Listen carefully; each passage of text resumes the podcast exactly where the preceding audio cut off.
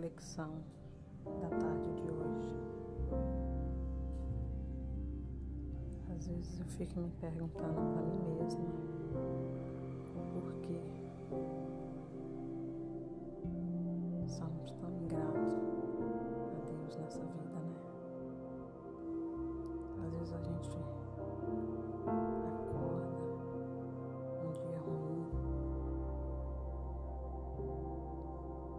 fica reclamando do dia, por que assim, por que daquilo, ao invés de agradecermos, né?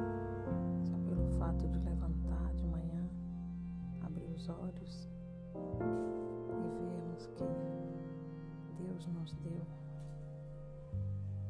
mais um motivo para poder vivermos e a gente está ali, sendo ingrato no Espírito Santo. Isso aqui é o nosso bem. E não paramos para pensar e olhar para o lado e ver que tem pessoas em situações piores do que a da gente, tá ali feliz, sorrindo.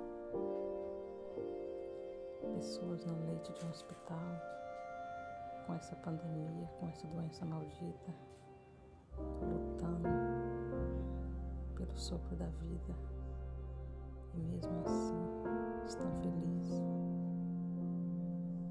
E a gente com toda a saúde do mundo reclamando por coisas inúteis.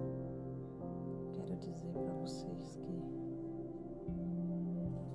vamos parar mais com isso porque a vida da gente é passageira.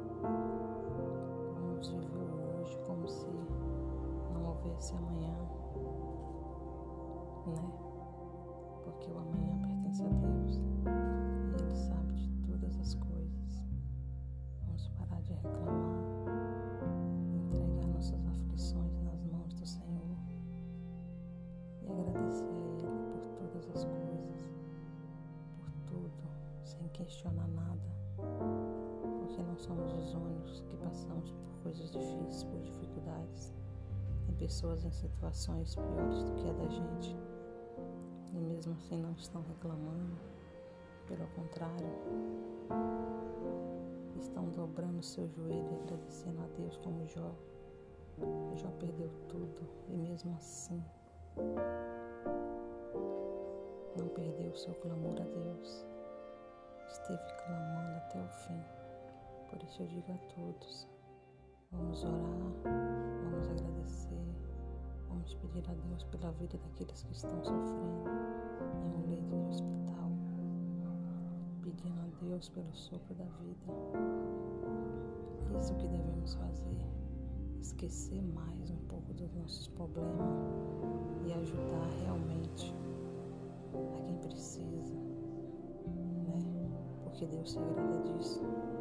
Deus se agrada daquela pessoa que esquece um pouco o seu problema passa a carregar um pouco o fato do teu irmão. Então essa é a palavra de hoje. Vamos ajudar o próximo em oração, dobrando o joelho, né? Colocando nossa cara ao pó pedindo a Deus e clamando pela vida daqueles que realmente precisam buscar a sua salvação, estar